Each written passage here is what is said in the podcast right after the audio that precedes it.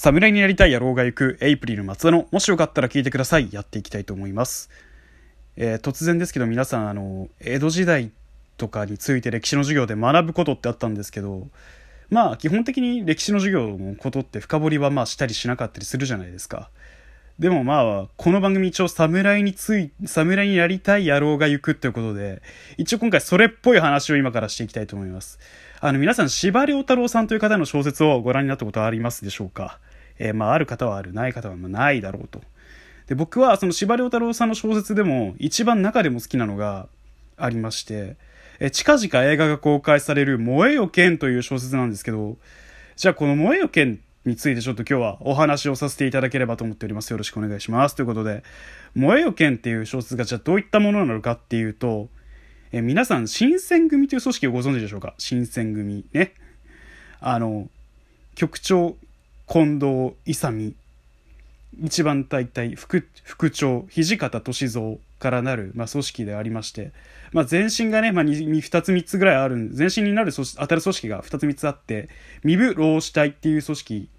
が、まあ、名前が紆余曲折あって名前が変わって新選組になったんですけどじゃあその無影剣っていうのは新選組の話なんだっていうんじゃなくてめちゃくちゃ厳密に言うと、新選組を副局長として率いてきた男、土方歳三の半生について迫ったものであり、歴史ドラマであるっていうようなことなんですよ。で、じゃあ、萌えよ剣っていうのは、ただただその土方についてるドキュメンタリーをこねくり回すだけなのかっていうと違くて、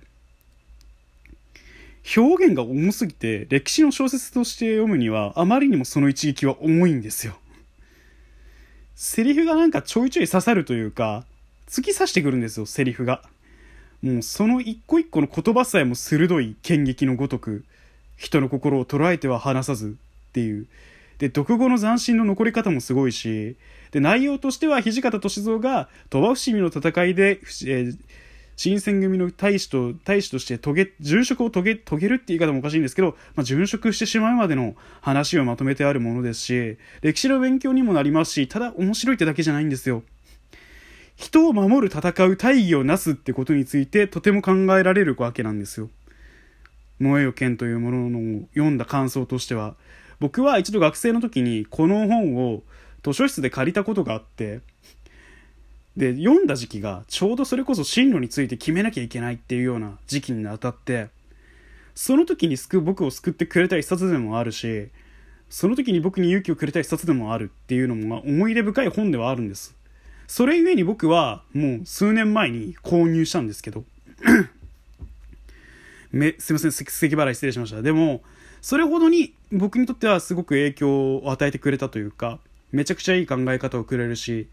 で、近々、まあ映画公開も決定してるっていうか、もう映画公開もするので、実写で映画公開もするので、そちらの方もぜひご覧になってほしいというところなんですけど、その萌えよ剣で僕が学んだことっていうのは、ことをなすっていうか、人を動かすには、まず行動で語らなきゃいけないのは、やっぱベーシックなんだなと。江戸からもう250年近くが経った現代日本の今でも言えると。令和の日本でも。まずは己の意識行動で見せねば無理だと。言葉だ言葉だけで語られるよりも、さらにことでなした方がいいっていう。つまり言葉の裏付けをするには行動が常についてくるんだということを、常にこう、土方歳三の視点から教えてくれる本なんですよ。これあくまで一個人の感想ですからね、あの、米印つけといてもらえると助かるんですけど、あの、それくらいすっげえ本なんですよ。考え方が凝り固まってるというか、僕は正直そこまで勇気はないんですよ。小心者なんですよ。わかりやすく言えば。そんな小心者のか僕でも、もう土方に影響されるくらい、飲まれてしまうくらい、もう人の考えをあやは、あわや変えるやもしれんぐらいの本で、で、まあその行動で語れっていうところを教わったりとか、その副局長なので、まあ仕事もすごく量は多いんですけど、その中でも土方は大使一人一人の顔と名前をしっかり覚えてしっかり話すと。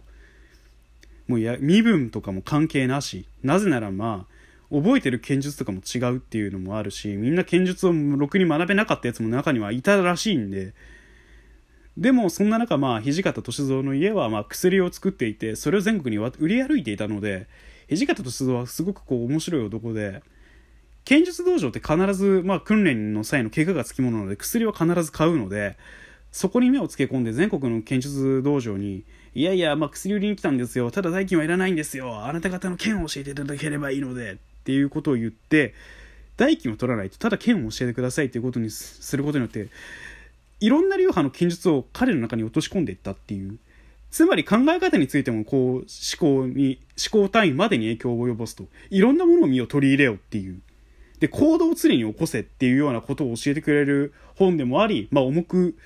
悲しく時に儚い一冊であるという。すごくこう味のあの司馬太郎節もすごいですし歴史的見地から見てもなかなか学術交渉もしっかりしてるのですごい読み応えがあって見応えのある一冊だと思うのでもし皆さんも見てみてください「燃えよ剣」以上エイプリル松田でしたということでバイバイ。